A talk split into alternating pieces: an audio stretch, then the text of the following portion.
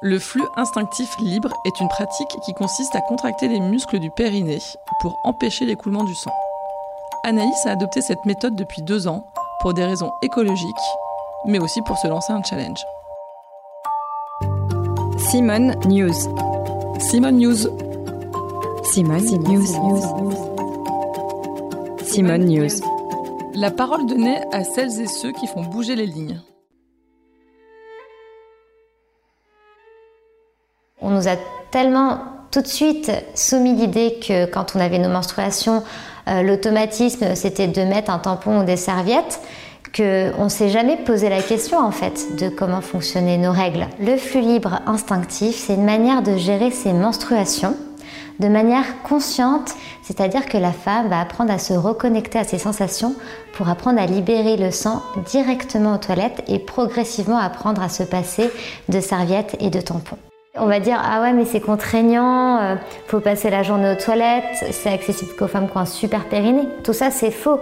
Ce n'est pas le périnée qui va travailler. Le sang il s'évacue pas euh, de manière continue comme un robinet ouvert mais par phase en fait. Que notre corps euh, on ne l'écoute pas. Quand il a besoin d'évacuer du sang et que le sang a besoin d'être extériorisé au bon moment, Aujourd'hui, on le garde en nous avec des tampons ou avec des capes et ça génère aussi de l'inconfort et des douleurs enlever les couches. Parce que le cerveau et le corps, euh, choisissant toujours la solution de facilité, tant qu'il a la sensation de porter une couche, eh ben, il va se laisser aller. C'est typiquement les serviettes jetables. Que les culottes menstruelles, c'est un tissu. Et psychologiquement, c'est la petite nuance qui fait que le corps va envoyer plus de sensations que ce qu'il n'aurait fait avec une serviette euh, jetable. Quand on a une contraction, il y a une partie de l'endomètre qui se libère. Le sang, il passe pas directement du col de l'utérus à la vulve. Il y a tout un temps de latence qui est lié en fait à l'anatomie de notre vagin. Donc, est-ce que le sang, il est au niveau de l'utérus parce qu'il y a une contraction? Est-ce qu'il est au niveau euh, du col de l'utérus, euh, en haut du vagin, dans la position moyenne, etc. Donc ça, c'est principalement les ressentis qui vont nous donner cette information. Quand se rendre aux toilettes Quand je sens une contraction, que l'on a le temps d'aller aux toilettes, on a 30 à 45 minutes entre la sensation de contraction et le moment où le sang va s'écouler à l'extérieur. Quand ça fait deux heures que je suis assise parce que je travaille depuis deux heures et du coup je sais que j'ai certainement une contraction, donc quand je vais me coucher avant d'aller dormir pour pouvoir libérer tout le flux et être tranquille toute la nuit, voilà.